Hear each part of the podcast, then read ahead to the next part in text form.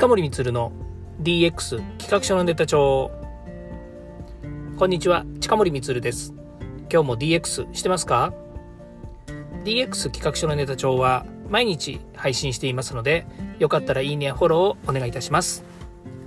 はい、えー、今日はですね3月の25日金曜日ですね。えもう3月もですね25日、まあ、今日お給料日なんですよね、え、金曜日で先ほど銀行に行ったんですけれどももう大込みでした。まあ、金曜日だからっていうのもありますしお給料日だからっていうのもあると思うんですけれどもやっぱりねこういう時はねちゃんとタイミングを見ていかないとですね、えー、混雑してるっていうのはこれはもうコロナの時だからということではなくですねコロナでなくてもですね混んでたわけですから、えー、気をつけなきゃいけなかったなというふうに思っています。ちょっと税金のね払いがあってえー、実は行ったんですけれども、まあ、税金だけじゃないんですけどねいろいろあって行ったんですけれどもまあ、ちょっとね、失敗したなっていう感じです。はい。え今日はですね、えっと、実はその昨日今日とですね、えー、経済産業省の DX 推進ラボっていうところがですね、こうイベントをやっておりました。で、このイベントの名前がですね、えっと、まあ、実の名前は、えー、地方版 IoT 推進ラボエキスポ2022っていうのをやってたんですね。で、まあ、私の知り合いなんかもですね、知り合いなんかもっていう方変ですけれども、私が支援している自治体とかですね、ラボ、それから、えー、本当に知り合いの方もそうなんですけども、こちらの、えーと、エキスポの方でですね、講演されたりということをしてたので、まあ、実際昨日今日ですね、まあ、そういったところの、え、ー、と、まあ、活動ですね、まあ、見てまいりました。でもこれオンラインでやってたので、まあ、見てきましたっつってもですね、あの、オンライン上にあったということなんですけども、その中でですね、一つ興味深いものがあります。それが、えー、DX セレクション2022っていうのですね、まあ、これを公表しましたということです。これ何かっていうとですね、経済産業省がこの2020、まあ、経済産業省だけじゃないんですけどね、経済産業省、総務省、内閣府、えー、IoT 推進というですね、IoT 推進コンソーシアムっていうのをですね、2026年、違う、ごめんなさい、2016年ですね、立ち上げてから、まあ、かれこれもう5年、6年やってるわけなんですけれども、その中で、まあ、こういうね、あの、えっ、ー、と、セレクションというかですね、まあ、企業の応援をして、で、いい企業には表彰するっていうのをやってきているんですね。まあ、その中で今度 DX っていうこの文脈の中で DX 推進のセレクションをするということで、まあ、今回ですね、経済産業省が、えー、中堅中小企業等の、えー、デジタルトランスフォーメーションのモデルケースとなりうる有料事例を DX セレクションとして選定し、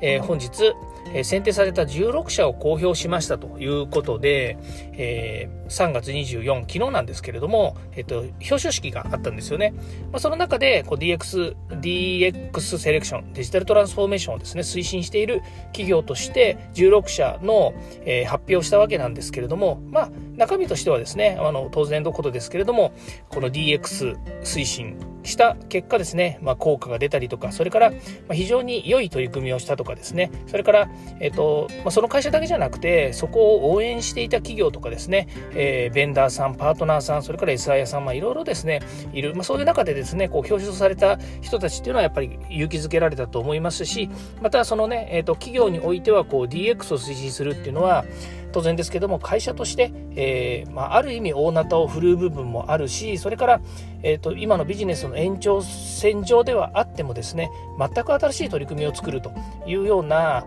ことにもなるまあ、ケースもありますのでねそういった意味では、まあ、そういったいろんな評価を経てですねやっぱりやってきたことが何、まあ、て言うんですかねあの評価されるっていうんですかね、まあ、そういった形になっていくんですね。で、えーまあ、今回のですね、その DX セレクションの審査っていうのがありまして、まあ、それの評価項目っていうのが、えっと、5つ、6つですね、ありまして、まあ、1つは、経営ビジョンビジネスモデルですね。まあ、よく言ってますけど、ビジネスモデル。それから、え2番目が戦略。で、まあ、3番目と4番目っていうのは、えっと、1番目、今の戦略の中に入ってるんですけど、戦略実現のための組織のとか制度ですね。それから戦略実現のためのデジタル技術の活用情報システムということ。それから、え、これはまあ、ポチの3になるんですけれども、え、成果と重要な成果指標の共有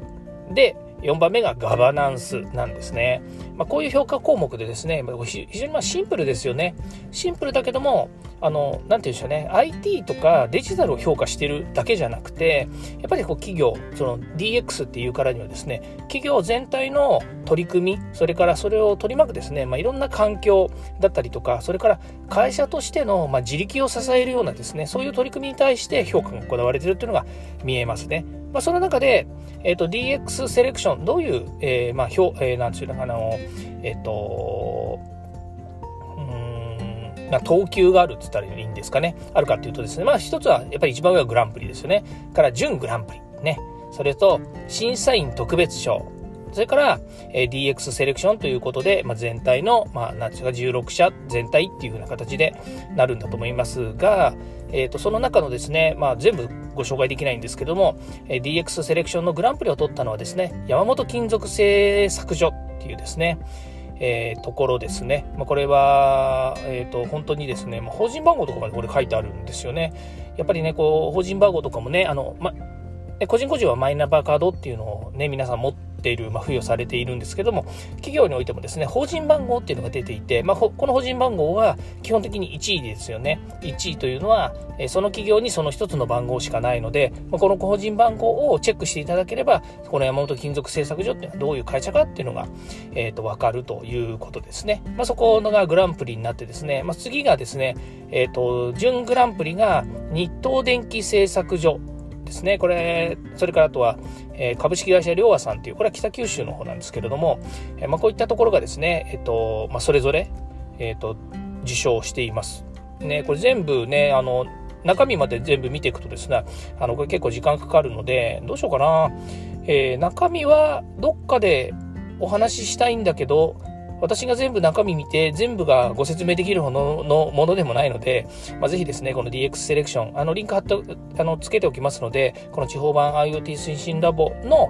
えー、表彰されたですね、セレクションに表彰された企業様はですね、ぜひその中にですね、リンクがありますので、えー、有料事例として、有料事例ですからね、皆さんが真似していいんですよ。あのよくね言ってますけれども、えー、人様の真似をする真似をするというのはまるまるパクるわけじゃなくて自分たちにどこが合うのか自分たちと、えー、どう違うのかということを分析するということですからね、まあ、ぜひこれを真似していただいて、えー、こういう取り組みができるんだと、ね、自分たちの会社は、え止まってるかもしれないしできないと思ってるかもしれないけれども他社はやってるんだと。でその他社はこういうふうに、えー成功して